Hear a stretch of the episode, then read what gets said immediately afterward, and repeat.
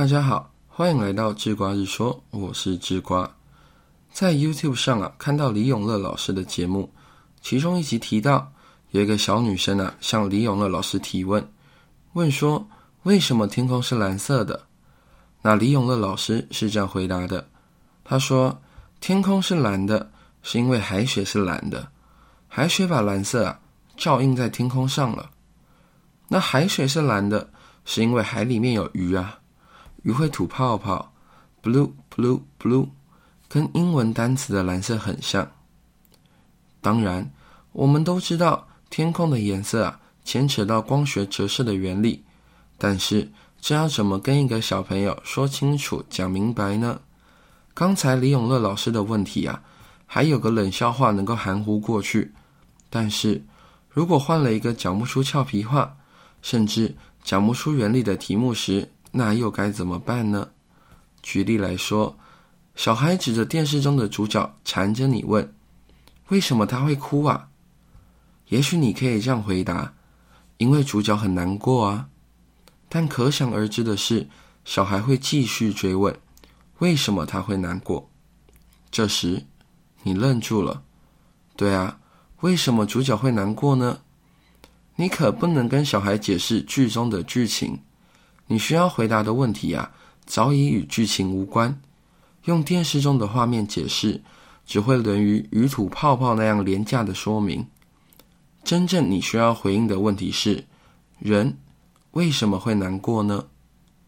问人为什么会难过，跟问人为什么会开心，或问人为什么会愤怒一样，其实是同一个问题。问的都是啊，人为什么有情感？那目前主流的脑神经科学的观点啊，是情感。专业一点，称为心理体验，是由大脑中的电化学反应所产生的。那学界啊，已经发现大脑中的电流与各种心理经验有关。事实上，科学家已经可以用电流刺激正确的神经元，诱发出愤怒与爱的感觉。大脑是相当复杂的系统，有超过八百亿个神经元互相连接，而一瞬间呐。在几十亿个神经元来回送出几十亿个电讯号的时候，情感就这样出现了。可惜这个解释远远不够。电讯号的传递和接收啊，是很简单的生理现象。可是这些讯号互动的现象，却能创造出另外一种完全不同的现象，就是所谓的情感。这就很奇怪了。打个比方，数十辆摩托车啊。在台北市的基隆路上前进的时候，可以想象得到，任两辆机车之间的行进关系啊是不会太快的。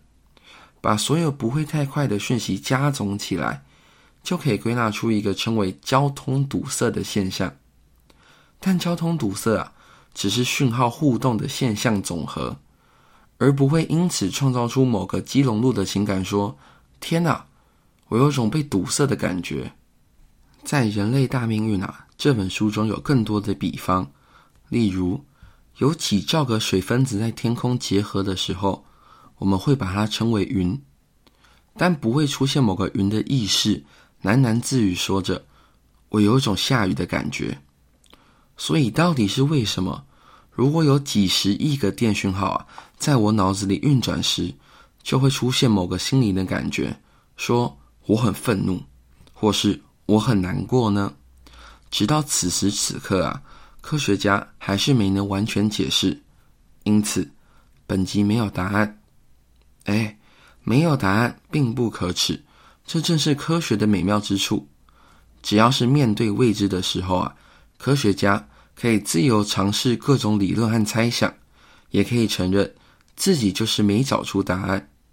所以啊，下次遇到有人问人。为什么有情感这样的问题时，不妨大声的回答：“我不知道。”毕竟啊，那些真正知道自己不知道些什么的人，才能真正的实践、学习与进步。